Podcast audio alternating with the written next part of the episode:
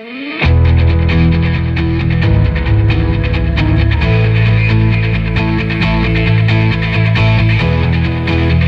Onda Cero, de cero al infinito.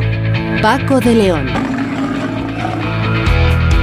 Señoras y señores, muy buenas madrugadas y bienvenidos a este espacio que dedicamos a la gente diferente con curiosidad porque vamos a tratar, como siempre hacemos aquí, temas que tienen que ver con temas eh, científicos, con asuntos históricos y por supuesto sin olvidar la buena música. Todo ello con Nacho García en la realización técnica a lo largo de los próximos minutos.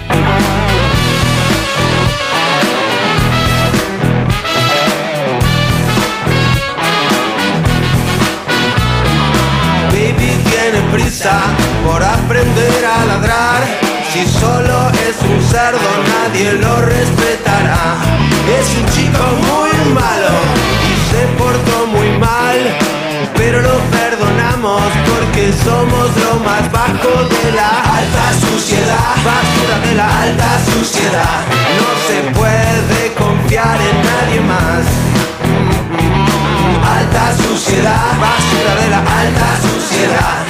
No se puede confiar en nadie más.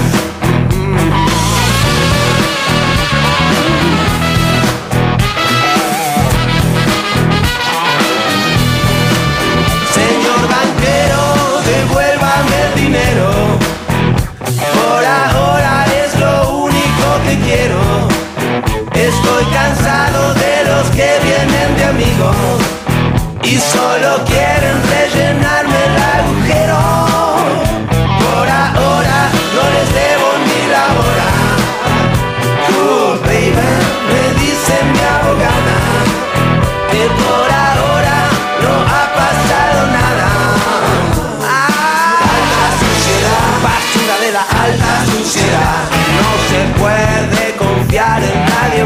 Vamos de cero al infinito en Onda Cero. Paco de León. Ahora vamos a hablar de un hito científico histórico del que se han hecho eco eh, prácticamente todos los medios de comunicación de todo el mundo. Y es que por primera vez en la historia, la Administración Nacional de Aeronáutica y el Espacio, más conocida como NASA, ha dado un importante paso para evitar en el futuro posibles impactos de asteroides contra nuestro planeta Tierra. Eran alrededor eh, o era alrededor de la 1.14 minutos de la madrugada del pasado martes eh, cuando concluía la hasta ahora primera mi- misión de defensa planetaria. El éxito o no de la misma eh, todavía no se sabe, se conocerá con el paso de las semanas cuando los expertos de la NASA comprueben con datos si la órbita del asteroide ha, ha ido variando ligeramente, porque de eso se trata. Y ojo, porque la ciencia española ha formado parte de esta aventura extraordinaria con la participación del CSIC en esta primera misión para desviar la trayectoria de un asteroide potencialmente peligroso. Y aquí en De Cero al Infinito tenemos la oportunidad de hablar ahora, ahora con uno de los científicos que ha formado parte de este equipo. Se trata del astrofísico Josep María Trigo Rodríguez del Instituto de Ciencias del Espacio CSIC y también miembro del Instituto de Estudios Espaciales de Cataluña. Josep María, ¿qué tal? Buenas noches. Hola, muy buenas noches. Pues eh, efectivamente, esta es una misión internacional en la que eh, también hemos podido participar, efectivamente, y, y desde luego del CSIC y también compañeros tanto de la Universidad de Barcelona como de la Universidad de Alicante y, eh, como no, también del Instituto eh, de Astrofísica de Canarias, que estamos involucrados en esta fascinante misión DART. Bueno, mm, por lo tanto, más eh, alegría si cabe el saber que han participado muchos científicos españoles en esta importante misión llamada DART, que se inicia hace casi un año. Recordemos que el 24 de noviembre de 2021 se lanzó al espacio la prueba de redireccionamiento del asteroide doble de la NASA y el laboratorio Johns Hopkins. Eh, ¿Qué pasó, Josep María, exactamente? ¿Cómo fue ese lanzamiento de noviembre de 2021?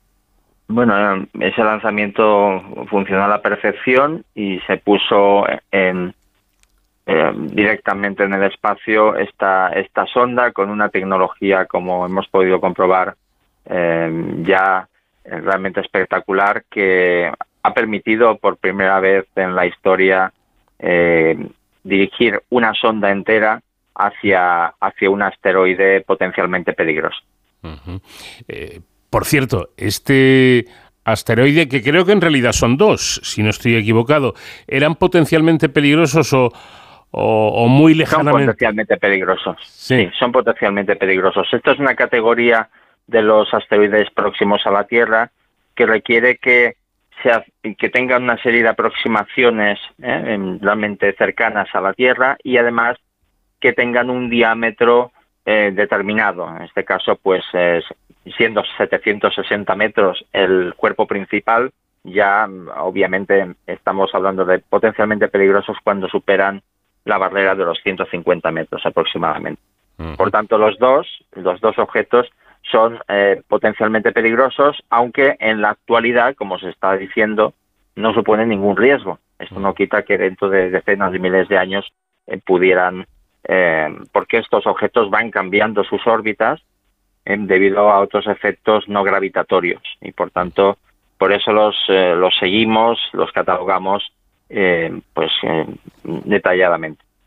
Bueno, y si no me equivoco, ustedes em, lo que han pretendido con este experimento es probar el impacto cinético como, como método o como forma para cambiar la, órbita de, asteroides, ¿no? Sí, correcto, porque eh, evidentemente, aunque las técnicas de impacto cinético son conceptuales, son básicamente conceptos hay que probarlas sobre objetos que de hecho no son monolíticos, no son bloques eh, a los que estamos acostumbrados, por ejemplo, a realizar experimentos en, el laboratorio con los eh, las pistolas de, altísima velocidad que se pueden probar, aunque no se pueden alcanzar las velocidades hoy en día que, que con las que, por ejemplo, impactamos eh, ayer eh, dimorfos. Tengamos en cuenta que eran como 23.700 kilómetros por hora, unos 6,6 kilómetros por segundo, y eh, obviamente el comportamiento de una roca, este tipo de, objetos, estos asteroides, son, enorme, son un apilado de, enormes bloques de roca, eh, pues eh, cabe hacer los experimentos in situ y, y por lo tanto entender mucho mejor las propiedades de, estos asteroides. Eso solo se puede conseguir haciendo eh, experimentos de estas características. Y la misión no ha acabado ahí, porque ahora, a posteriori, eh, volvemos con la sonda aérea de la Agencia Europea del Espacio y un proyecto en el que, de hecho, ya mm, estuvimos involucrados en, conceptos de misión muy anterior, como eh, primeramente fue el equipo de Ian Carnelli en la Agencia Europea del Espacio que propuso Don Quijote, eh, Michael Coopers, por ejemplo, también, que trabaja en el ESAC en Madrid, y, desde luego, pues eh, luego esto ha ido evolucionando con una serie de conceptos, de misiones que se propusieron a la Agencia Europea del Espacio, eh, fue, por ejemplo, Marco Polo, Marco Polo R, luego se desarrolló la idea del AIM, que es un, un conjunto de dos misiones, Asteroid Impact Mission, es el lo que significa el acrónimo. Y finalmente mm, la ESA apostó un poco más tarde que la NASA, por tanto la misión de la NASA eh, viajó primero, pero eh, dentro de unos años estaremos de vuelta con la misión ERA y evidentemente intentaremos aprender al máximo de la excavación del cráter, de las, eh, todo el aspecto de la estructura de ambos asteroides, eh, porque el, problema principal y que deben entender todo el mundo es que em, no hay nada escogido, eh, bueno, de manera mm, al azar, sino que realmente estamos descubriendo asteroides que pasan relativamente cerca de la Tierra, a pocas distancias lunares, a veces algunos que incluso cruzan la órbita, eh, o sea, pasan entre la Tierra y la Luna, y que eh, obviamente eh, muchos de estos asteroides de 150 metros, pocos cientos de metros, a, hacia abajo hasta el metro, que es la definición de, asteroide, como cuerpo rocoso o metalo rocoso, pues eh, estamos descubriendo que nos faltan en los catálogos por lo menos un 60% de ellos y por tanto en cualquier momento nos podríamos encontrar un asteroide de las dimensiones de Dimorphos en, una ruta directa de colisión. Por tanto, eh, tiene todo el sentido del mundo mm, hacer estas primeras pruebas y ver si esta técnica realmente es efectiva. Bueno, algo mm, que me ha llamado la, la atención como persona, eh, que evidentemente no, no sé mucho de, de asteroides, pero es, es, el que no se haya utilizado carga explosiva, es decir, que ha sido la propia nave, la, la propia sonda la que ha pegado, por decirlo de una manera que lo podamos entender, un golpe fuerte al, al, al asteroide. Em, eh, ¿Esto por qué, por qué, se hace así y, y, y no con un explosivo que parecería más, más fácil, no? Bueno, porque en realidad lo que, lo que queremos es jugar al billar, pero lo explico, no es tan sencillo como jugar al billar, mm. porque cuando jugamos con dos bolas de billar hay un choque elástico. Sin embargo, aquí hacemos un impacto a tan altísima velocidad que realmente lo que va a ocurrir es que excavaremos un cráter, haríamos un agujerito ¿no? a, a la bola de billar y parte de esa bola de billar en este caso del asteroide, se desprendría justo en dirección opuesta al proyectil. Como hemos podido ver en las imágenes posteriores, tanto de telescopios que vemos la pluma de impacto, como también ayer del CubeSat, del Lithia Cube, o que se ha captado desde el James Webb eh, Space Telescope. Pues eh, lo que estamos viendo es que realmente hay una parte importante de ese material que hay en el asteroide que ha salido despedido hacia, hacia detrás. Y en función de lo bien que hagamos esa parte de la colisión que es inelástica y que se desprende material, podremos incluso eh, aumentar el efecto de la, del impacto. ¿eh? De manera que desviaremos un poco mejor el asteroide. Y de hecho, esto lo vamos a comprobar en los siguientes días, semanas, porque vamos a, a medir con mucha precisión el periodo orbital de traslación del, del asteroide Dimorphos alrededor de Didymos y ese pequeño desvío lo que habrá hecho es acortar la órbita y por tanto hacer pues que ese periodo pues eh, sea unos minutos eh, más, eh, más bajo. Y gracias a eso podremos conocer el efecto global del desvío, lo cual es pues eh, realmente de un, de un interés eh, científico máximo, dado que eh, impactar asteroides de estas características y sin conocer la estructura como nos podemos realmente encontrar, insisto, esto es un experimento que puede ser necesario hacer en, a, toda velocidad, ¿no? Porque tengamos un, un objeto de estas características. Y por poner un ejemplo, que gustará creo que a los oyentes para que se entienda la relevancia de esta misión, es que eh, el 30 de junio de 1908, parece mentira, pero nuestra, nuestra idea colectiva del impacto con asteroides no existe. No, no entra en nuestras cabezas. Esto parece ciencia ficción, pero esto ya ha pasado. No solo este que digo de Tunguska, el, efecto de el, evento de Tunguska, mm. sino eh, otros. Pero en el caso de Tunguska, por una diferencia horaria de unas seis horas, sí pues ese asteroide no se desintegró. Recordemos, solo tenía unos 50 metros y devastó 2.200 kilómetros cuadrados de la taiga siberiana. Si hubiese caído por una diferencia horaria sobre eh, San Petersburgo, hubiéramos hablado de millones de víctimas posiblemente. Y entonces nuestra conciencia colectiva sobre el peligro de impacto por asteroide hubiese cambiado radicalmente de la noche a la mañana. También en 2013, en febrero, tuvimos esta caída del un asteroide de 20 metros sobre Chelyabinsk, hmm. que la onda expansiva y también la radiación de, de, la bola de fuego generada eh, causó más de 1.500 heridos. Entonces, eh, antes de que esto pues eh, vuelva a ocurrir, mm, ¿por qué no desarrollar una técnica perfectamente, posiblemente válida, lo comprobaremos en breve, para este, este tipo de objetos que son los más frecuentes en impactar a la Tierra, de pocas decenas de metros o cientos de metros, eh, porque de esa manera podemos por fin pasar a la defensa planetaria activa, eh, que es que es también está muy interesante porque es una, un poco de paradoja. Estamos los científicos mm, de manera internacional colaborando, conocedores del peligro de impacto por asteroides, conocedores del, de, por ejemplo, el calentamiento global, que es de origen antropogénico, clarísimamente. Eh, y estamos, evidentemente, apostando porque se cambien la, bueno, el uso de los recursos, porque, porque si no en el planeta Tierra. Y, y, esto no se acaba de entender. Es que en, en la historia de la humanidad, eh, realmente el, los científicos, por consenso internacional, estamos promoviendo los cambios que necesitamos en nuestra, en nuestra cultura del día a día para realmente eh, hacer comprender a, la gente que eh, o eso o, no hay supervivencia ¿no? de, toda la especie. Em, han señalado ustedes que los asteroides poseen una estructura diversa que es el resultado del continuo bombardeo de proyectiles desde su formación.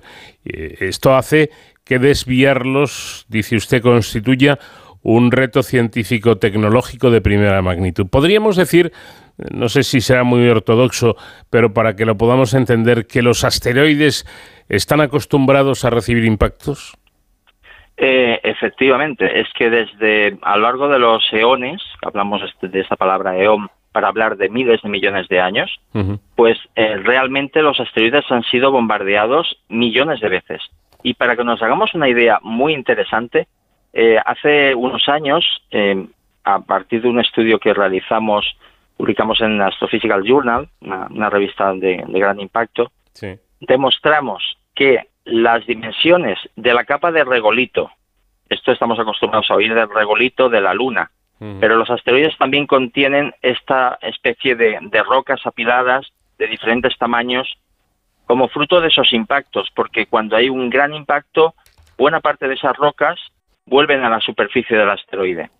Pues eh, si miramos los cráteres que ayer veíamos, por ejemplo, en, en, Didymos, el cuerpo principal, o también en, Dimorphos, aunque estaba más cubierto de, rocas, eh, las dimensiones, el grosor del regolito en profundidad sería del tamaño de los cráteres más grandes. Es decir, que si ahí hay un, si estamos hablando de Didymos, 760 metros, y estamos viendo claramente cráteres por lo menos de unos 100 metros, 200 metros de, diámetro.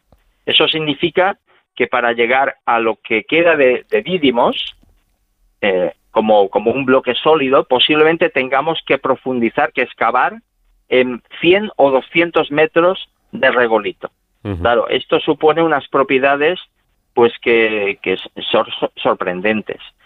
Estos son bloques de roca, eh, dimorfos me refiero, o dídimos, eh, que se parecen a un tipo de meteoritos que llamamos condritas ordinarias. Pero recientemente, también otra misión de, de la NASA, OSARIS-REx, eh, cuando intentó coger, que evidentemente pudo traer, capturar de, la superficie del revolito de, del asteroide Venus, eh, materiales, mm, prácticamente se hundió en Venus cuando, cuando tocó la superficie del asteroide, porque de hecho luego se hicieron estimaciones y se han publicado ya que demuestran que la superficie de ese otro asteroide que se parece más a un cometa, es una especie de cometa extinto, eh, son realmente un auténtico reto mm, gigantesco, porque podría ser, eh, para comparar la consistencia que tiene ese material, que lo hiciésemos cuando hacemos un castillo de arena y mojamos la arena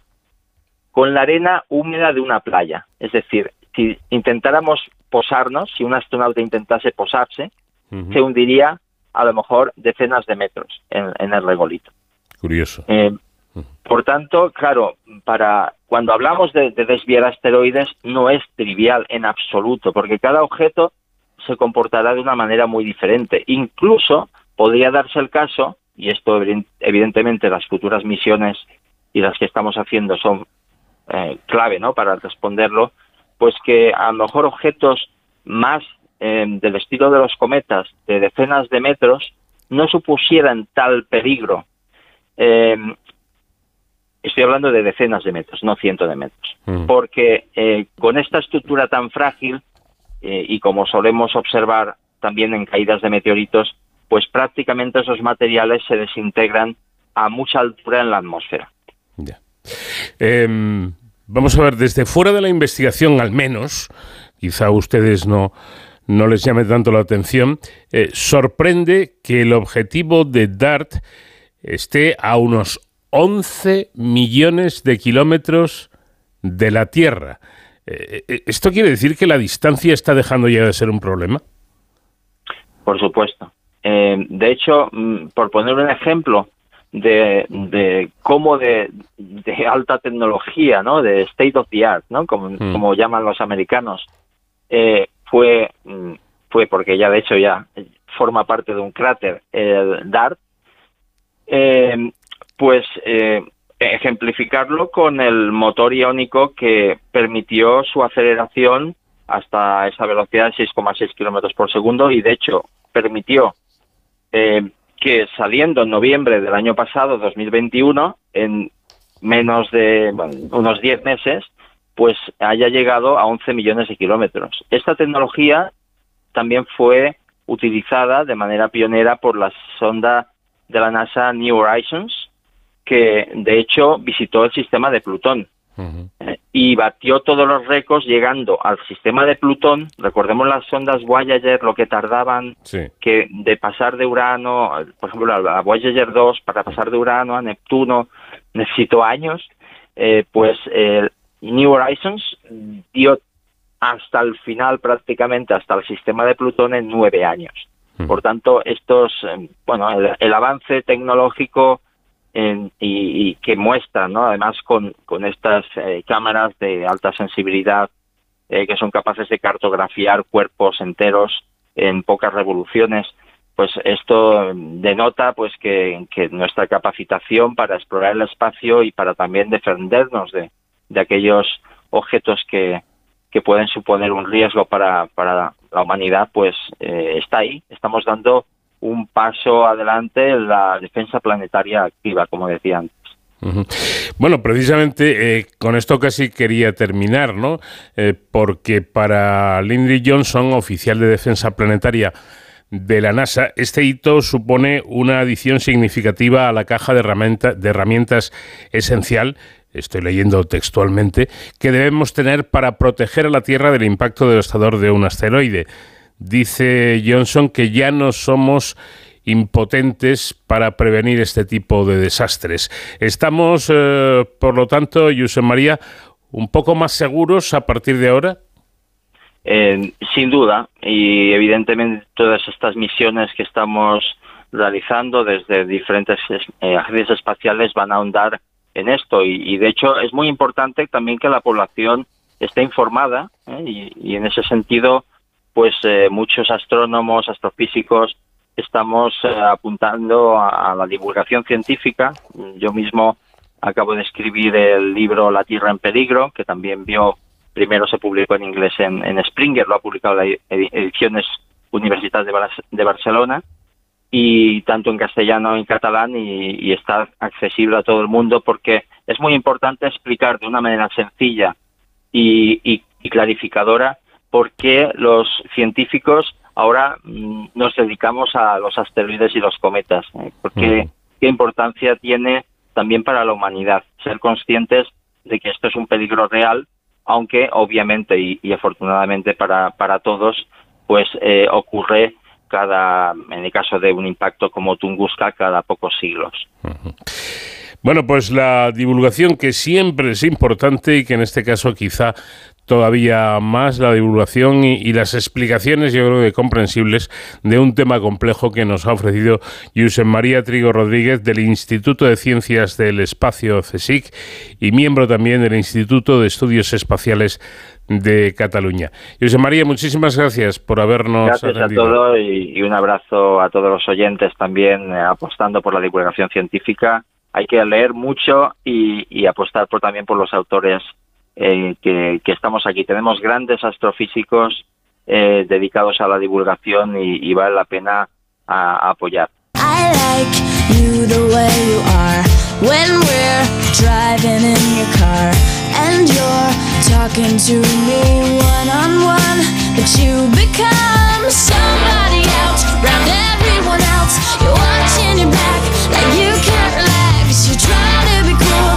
like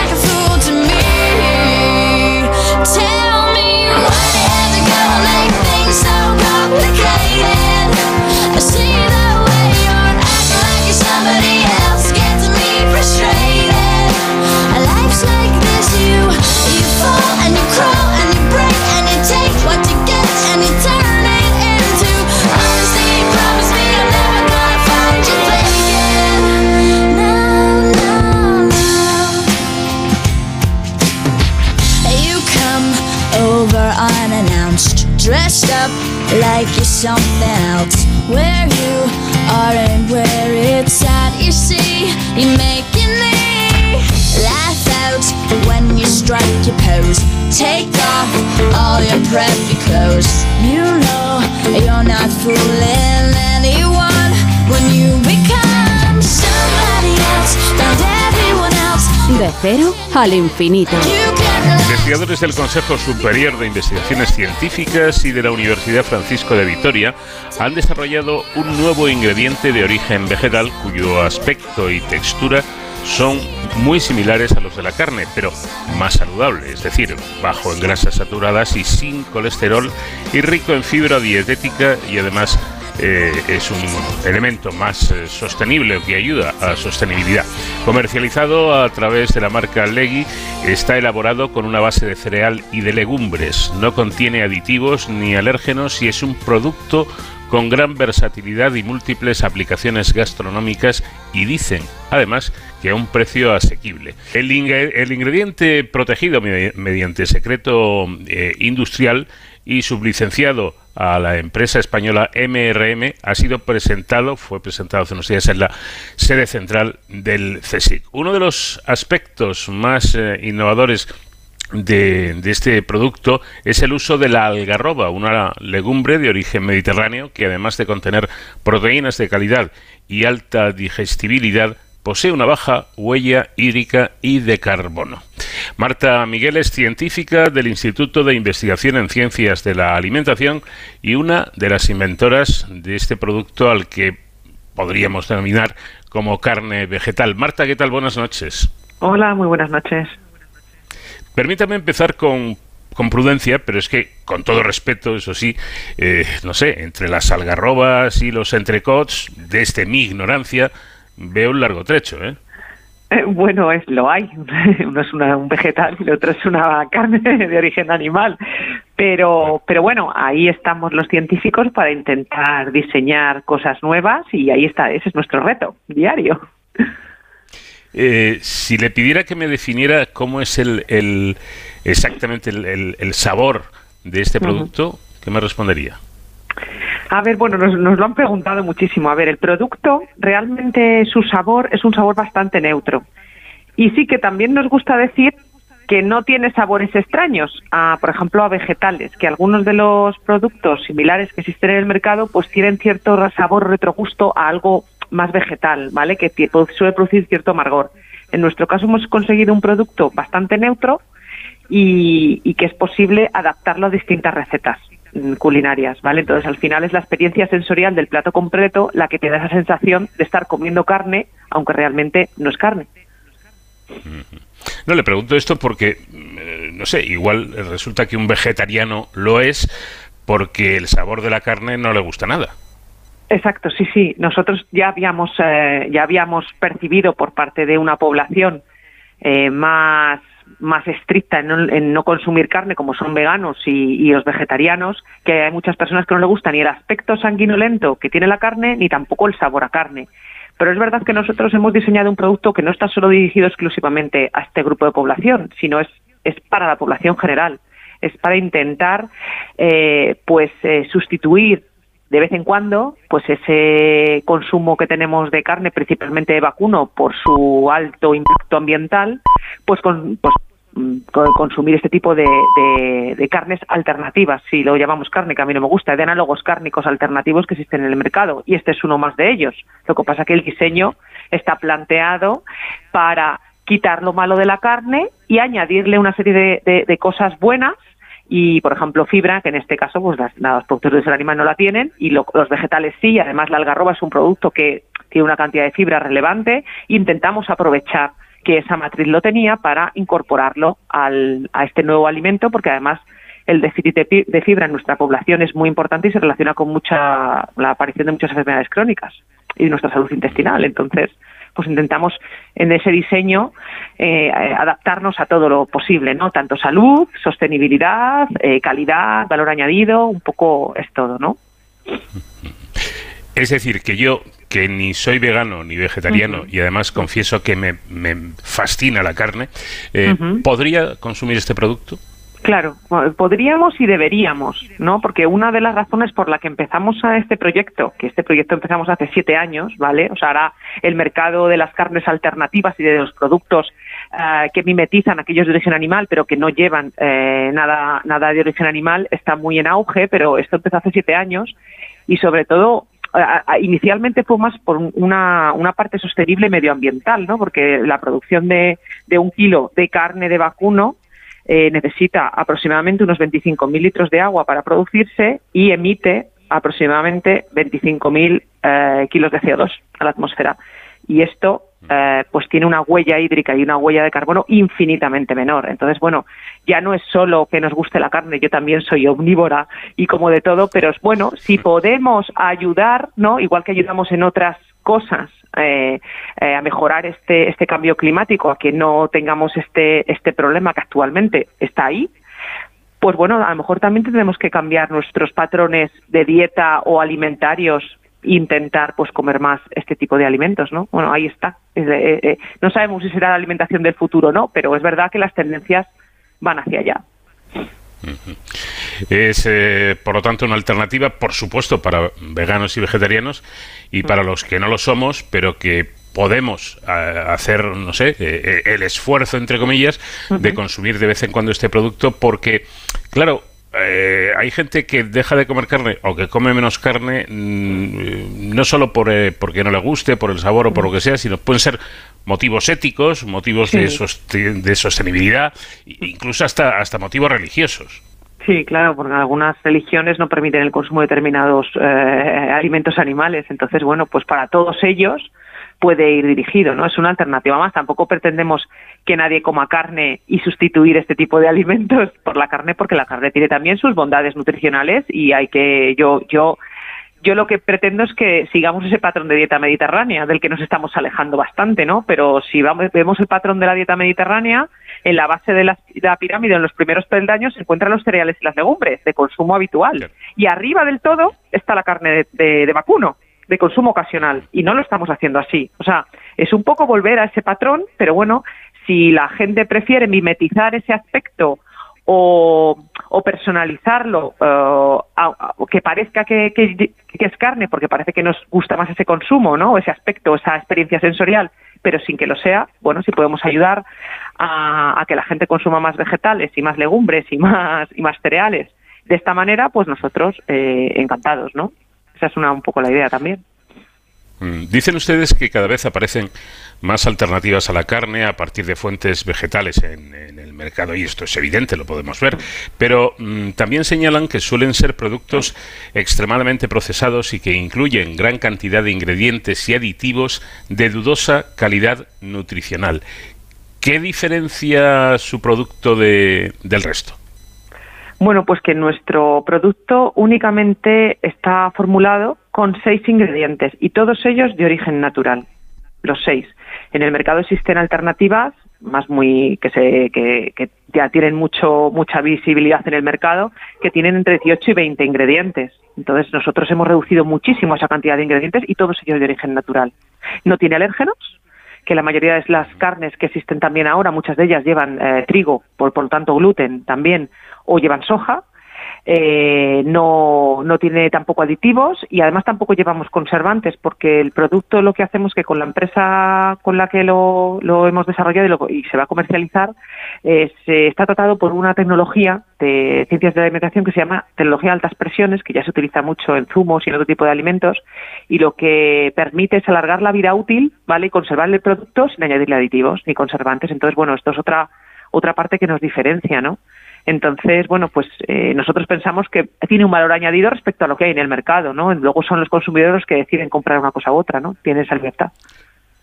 Ahora le pediré que nos explique con más detalle qué es eso de altas eh, presiones hidrostáticas, pero me gustaría saber cuál es el proceso eh, para, para conseguir este producto, cómo, cómo, cómo, cómo lo hacen.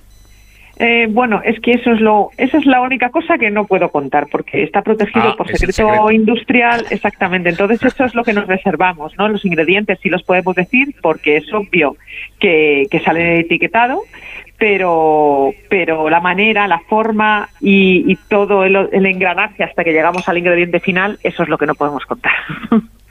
Bueno, pues entonces al César lo que es el César y respetamos, por supuesto, ese, ese secreto. Eh, ahora sí, ahora le pediría, porque al leerlo me llamó la atención, que nos explicara en qué consiste esta tecnología de altas presiones hidrostáticas. Bueno, pues lo que esta tecnología lo que lo que hace, mm, bueno, lo voy a explicar un poco así más general. Digamos que es como si metemos nuestro alimento, le, le sometemos a una presión muy elevada. Imaginemos que metemos nuestro alimento casi eh, al fondo de las fosas marianas. Digamos, esa presión lo que hace es que inactiva o inhibe el crecimiento microbiano de muchos microorganismos y entonces eso te permite alargar la vida útil del producto, ¿vale? Eso es lo que se hace. Es un equipo que, que lo que hace es que mm, produce una alta presión sobre el, sobre el alimento, ¿vale? Y así mejoramos esa actividad, eh, del, o sea, esa vida útil disminuyendo la actividad microbiana, ¿vale? Básicamente es así. Bueno, Contarlo por contarlo un poco que se entienda. Sí, sí, sí. Eh, este, este producto, ya lo indicaba usted, es rico en fibra y esto viene muy bien para la microbiota intestinal, que efectivamente también lo señalaba y lo hemos tratado en este programa, parece no estar en su mejor momento en esta época que vivimos. Eh, eh, ¿El qué? ¿La microbiota intestinal o consumo Sí. de fibra? vale. No, no, la microbiota intestinal. Bueno, a ver, es que eh, ahora es verdad que llevamos muchísimos años eh, investigando, pues, eh, lo que, lo, lo- lo- cómo afecta a nuestro estilo de vida y en las enfermedades, cómo está nuestra salud intestinal y hemos visto que se relaciona, pues, según esté nuestra nuestra microbiota o nuestros nuestra nuestra microbiota intestinal, cómo estamos nosotros, ¿vale? Se relaciona mucho con, con cómo está nuestro estado de salud. Eh, en parte, algunos investigadores dicen, yo tampoco soy experta en microbiota intestinal, algunos investigadores dicen que es bueno pues por la alimentación en muchos casos, por el estilo de vida que llevamos, eh, etcétera, etcétera, etcétera.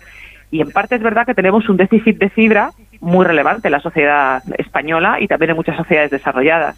Si hay que consumir en torno a 30 a 35 gramos diarios de fibra, pues estamos no llegamos a veces ni a los 20. Entonces eso también repercute en nuestro en nuestra salud. Por eso el aportar un alimento en el que uno de los nutrientes que lleva, pues somos deficitarios en el consumo, ¿no? Bueno, pues vamos a diseñar un alimento y aprovechar, como he dicho antes, esa matriz que es rica en fibra, sobre todo además en fibra soluble, que es eh, la fibra se puede dividir en soluble y en, y en insoluble y la que mejora mucho nuestro nuestro estado de salud, se relaciona con un mejor mejor estado de salud es la fibra soluble. Entonces, pues intentamos eh, por eso hacer el producto con este contenido alto en fibra. Pues ojo, porque esto es serio, ¿eh? Ya he, he recordado que hemos tratado este tema de la microbiota intestinal en, en otras entregas de- del programa y los expertos, como bien señala Marta Miguel, eh, dicen que eh, quizá no dábamos mucha importancia a lo que comíamos y demás, y se está demostrando que muchas enfermedades tienen su origen precisamente en una alimentación poco saludable, en poco cuidado a esa microbiota intestinal. Eh, casi le, le iba a pedir ahora que adoptara el papel de, de Carlos Arguiñano porque me gustaría saber el día que yo compre este producto que han inventado eh, cómo, cómo me lo puedo comer, cómo hay que cocinarlo. Bueno, pues para eso lo que nosotros en, nuestra web hemos puesto algunos recetas para que la gente, pues si, pues que lo, en el packaging incluso hay un código QR que se asocia directamente con la página web y ahí hay vídeos para que la gente pueda saber cómo, cómo se puede utilizar. Pero es como un, se puede, el producto se puede picar, es como una carne picada, ¿vale? Entonces puedes o separarlo manualmente o lo puedes picar con una picadora y puedes hacer de todo puedes hacer desde utilizarlo como topping para pizzas, para ensaladas, utilizarlo como relleno de empanadas, eh, de lasaña, eh, lo que quieras. Incluso eh, hacer albóndigas, salchichas, hamburguesas. Incluso yo he preparado alguna vez en casa pues un plato de cuchara típico, como puede ser unas patatas con costillas. Pues yo he utilizado, he adobado el producto, el legui, Mm. y lo que he hecho es unas patatas con legui en casa. Entonces, bueno, se pueden hacer hasta platos de nuestra dieta más tradicional, ¿no? Que es, un poco eh, también no, no asociarlo solo, bueno, pizza, hamburguesa y, nachos con topping de legui. No, bueno, eso es una, una parte que sí que se puede utilizar, pero bueno, asociarlo también a un consumo pues de otra de nuestra gastronomía más tradicional, ¿no? Y se puede y se permite eh, esa versatilidad permite la utilización de legui para, para esas recetas también. Pero sinceramente, Marta, ahora que no nos escucha eh, nadie, eh, cuando ha hecho usted esas patatas con, con este producto, ¿ha triunfado en casa? ¿Ha gustado? Bueno, yo es que como mis hijos lo prueban todo, ya están muy acostumbrados, como te puedes imaginar. Casi más, más, relevante que a mi marido le guste que a mis hijos, porque mis hijos, si es un invento de tu madre, casi que no dicen nada y lo comen. Eh, es verdad que estaban buenas, o sea, el sabor el sabor de, ese plato es prácticamente el de el, el, el, similar al otro. Quizás es la textura, obviamente una costilla no es ese trozo de carne eh, que yo he adobado, pero el gusto del plato es el mismo, ¿vale? Porque la costilla, eh, tus patatas con costillas no te saben realmente a costilla, no, no te sabe la carne, te sabe todo el plato, ese, ese, ese sofrito con la cebolla, eh, y depende de los ingredientes que le eches, ese cocinado o ese cocido con ese laurel, con ese pimiento choricero, pues todo lo que le vas añadiendo a esas patatas o esa receta que tú utilices es una cosa global, realmente no te sabe a carne el plato, ¿vale? Entonces eso es lo que, lo que nosotros también queremos dar a entender. Quizás las albóndigas son más sorprendentes, porque sí que parece que estás comiendo carne, ¿vale? Y no lo estás comiendo. Me está convenciendo Marta, no sé si porque usted es investigadora del Instituto de Ciencias de los Alimentos o porque es muy buena cocinera, que me da que no le debe dar mal a la cocina.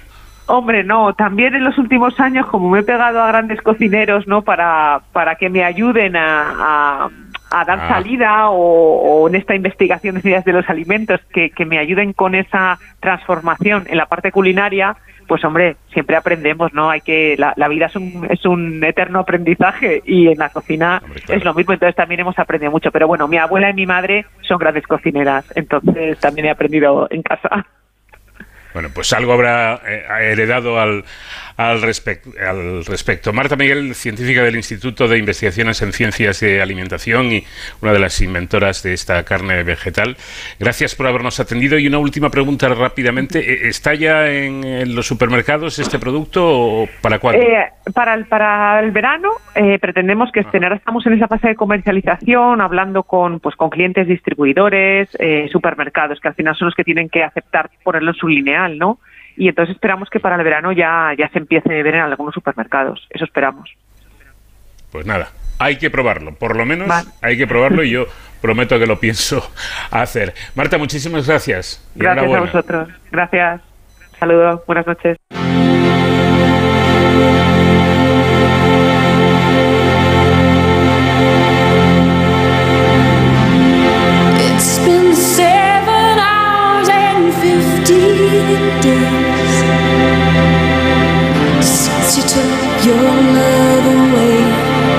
Un estudio liderado por Guillermina López Bendito, investigadora perdón, en el Instituto de Neurociencias de Alicante y la Universidad Miguel Hernández, muestra en ratones algo curioso y es que los circuitos del tacto y de la vista no son independientes en el embrión, sino que están entremezclados. Este estudio, publicado en la revista Science, indica que es al nacer precisamente cuando estos circuitos se separan y las respuestas a los estímulos sensoriales pasan a ser independientes. Cualquier retraso en el desarrollo de esta separación provoca una organización incorrecta de los circuitos visuales que se mantienen en la vida adulta. Guillermina, ¿qué tal? Buenas noches. Hola, ¿qué tal? Buenas noches. Bueno, en un estudio previo, su laboratorio demostró que los estímulos táctiles activan precisamente los circuitos cerebrales destinados a procesar ese tipo de información antes del nacimiento, pero parece que ustedes querían saber más. ¿Hasta dónde llegaron? Pues correcto, eso es lo que encontramos en un estudio hace unos un par de años. Encontramos que toda la vía, toda la circuitería táctil se activa antes de, nacer. Eh, lo que no, digamos, no nos dimos cuenta en aquel momento es que no era específico. Es decir, cuando uno activa el tacto en los roedores, que en este caso es el hocico, esos bigotes que utilizan eh, a forma de nuestros dedos, por, ejemplo, eh, no solamente activa la corteza táctil, eh, sino que activa las dos cortezas visuales en, el cerebro de estos roedores. Entonces, esto nos indica por primera vez que existe un momento de la vida en el que los circuitos sensoriales no están especificados, no están con una identidad precisa, y que esto eh, requiere un mecanismo eh, eh, para su regulación, digamos, que ocurre más o menos en el momento del nacimiento. Interesante. desde luego, todo lo que desprende este, este estudio tan interesante del que estamos hablando aquí en, De Cero al, Infinito. Em, hay mucho que preguntar, por ejemplo, algo que me parece fascinante es que los sentidos se segreguen en los primeros días de vida, cuando, no sé, quizá pienso yo lo normal sería pensar que lo hacen en fase embrionaria, ¿no? Bueno, lo que hemos descubierto es que es un proceso, digamos, estamos pillando este mm, proceso en el último momento, digamos, cuando podemos acceder al cerebro de estos embriones. Estamos ahora mismo trabajando en mi laboratorio para poder ir todavía antes, en estadios todavía más prenatales, porque creemos que eh, el mecanismo de segregación ocurre mm, eh, durante varios días prenatales. ¿eh? Hemos podido simplemente por una cuestión técnica eh, pillarlo, digamos, en el último momento, cuando se está cerrando, cuando se están segregando, digamos. Mm. Eh, tiene sentido porque en roedores, el digamos, el, empiezan a recibir información táctil en cuanto nacen, información visual a la semana de nacer, eh, auditiva también, más o menos a la semana de, nacer. Entonces, un, un, periodo perinatal en el que los sentidos estén, digamos, los circuitos estén entremezclados, pensamos que facilita procesos de plasticidad. ¿Y esto qué significa? Pues, por ejemplo, si se pierde un órgano sensorial en un momento temprano de la vida o ocurre algún defecto en la, en la formación de estos circuitos, al estar entremezclados, el cerebro, el sistema, tiene más facilidad para reorganizarse. Es un poco por lo que lo que lo que pensamos. Bueno, en este en este trabajo tengo entendido que han podido comprobar por primera vez in vivo y en ratones que durante el desarrollo embrionario un estímulo táctil no solo desencadena la respuesta esperada en la corteza somatosensorial primaria, que es una de las zonas del cerebro que se ocupa del sentido del tacto, sino que sorprendentemente también da lugar a una respuesta en la corteza visual primaria de ambos hemisferios. Es decir, que hay una especie de conjunción ahí, ¿no?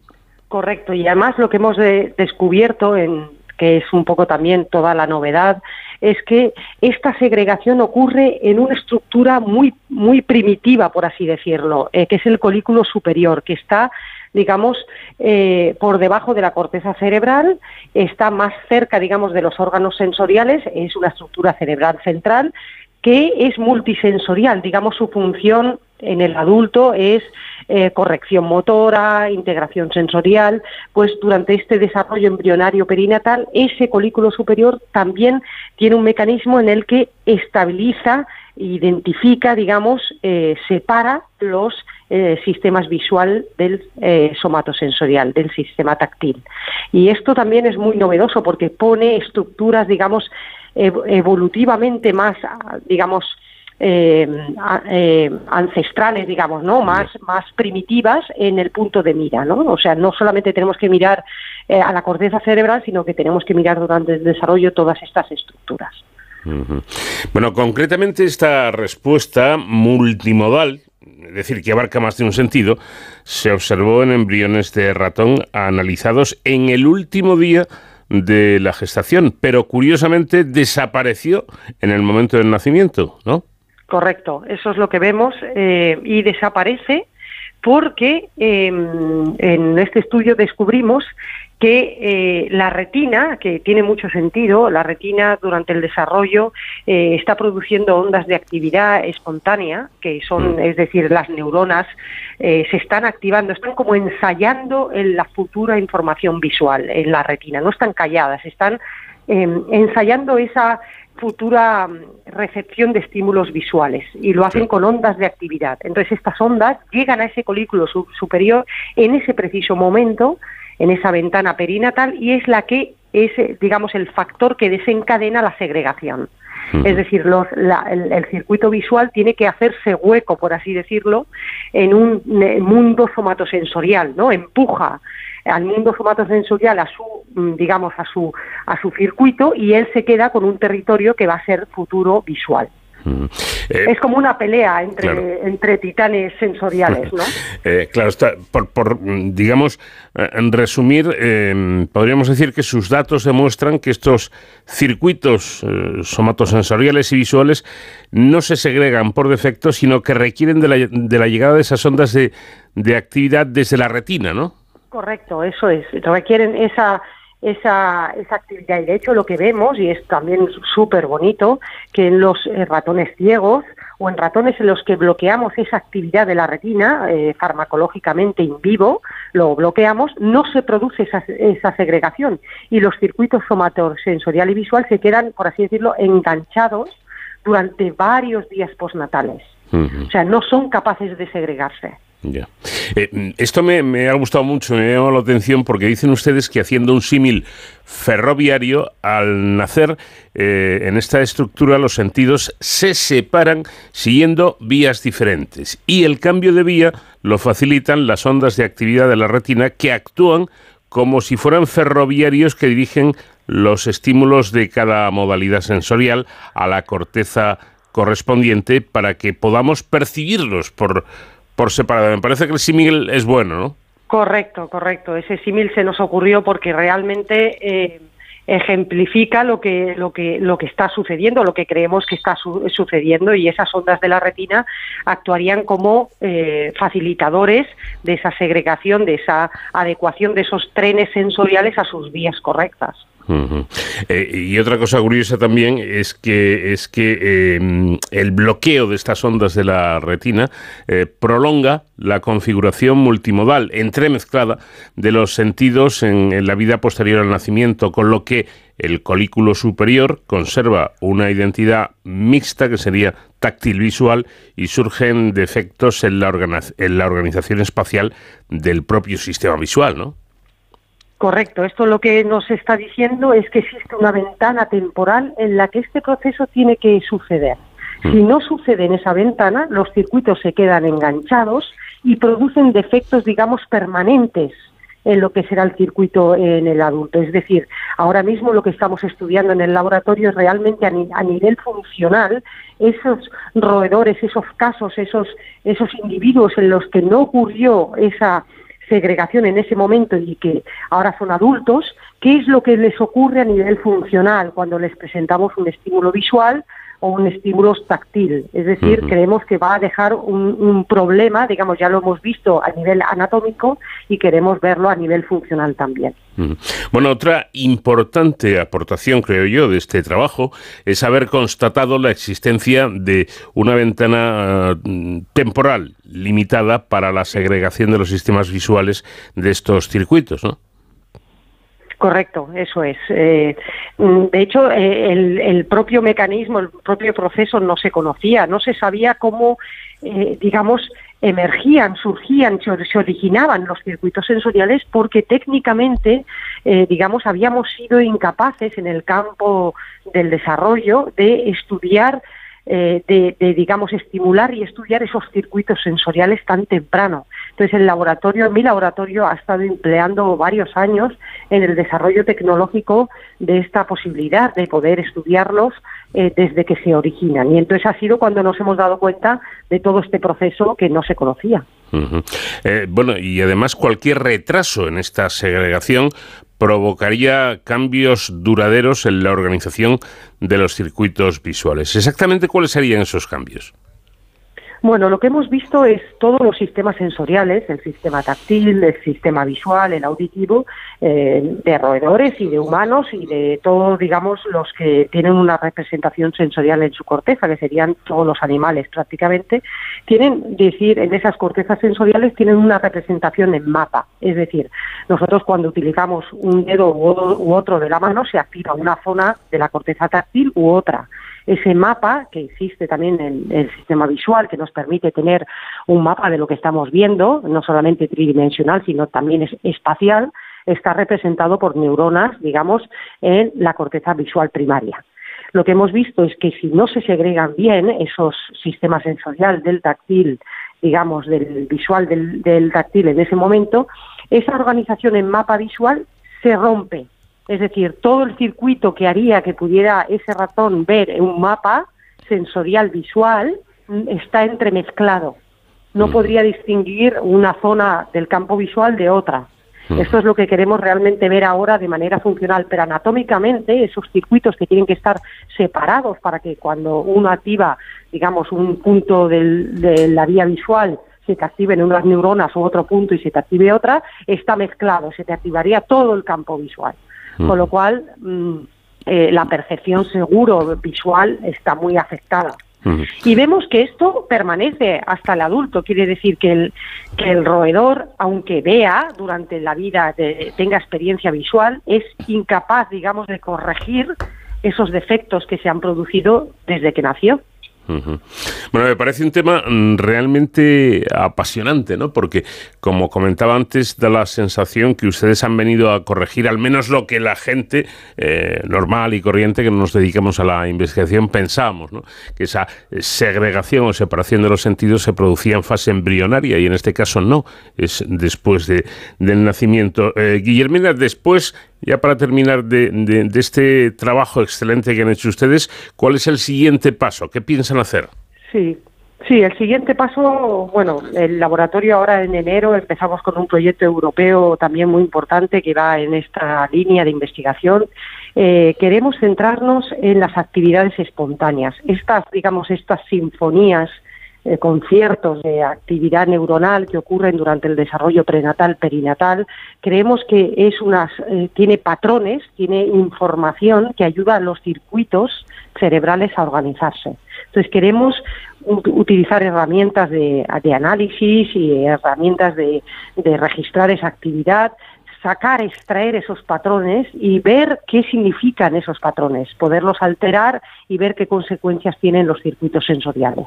Mm. Entonces nos vamos a centrar mucho en esos patrones de actividad espontánea que eh, ya se están utilizando también como pronóstico, digamos, en, niños pretérmino o, eh, o, prematuros. De hecho, eh, mm. se, se, utiliza ese registro de actividad espontánea como un pronóstico de cómo se está desarrollando el cerebro de, de esos niños, ¿no? de esos bebés.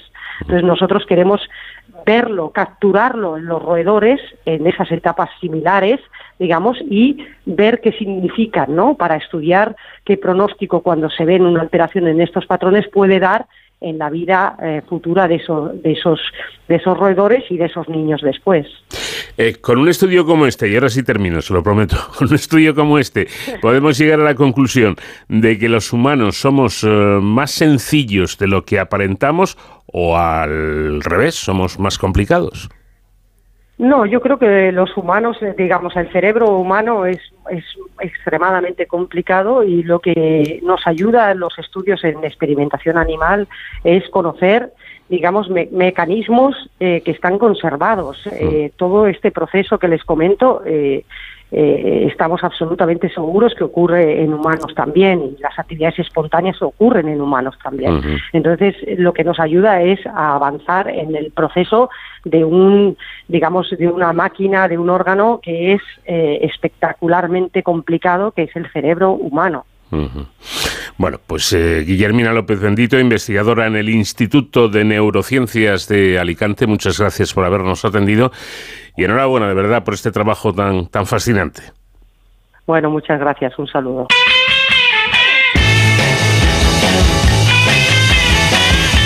Pues nada más, hasta aquí esta edición especial recordando algunos de los mejores momentos de, de cero al infinito. Adiós.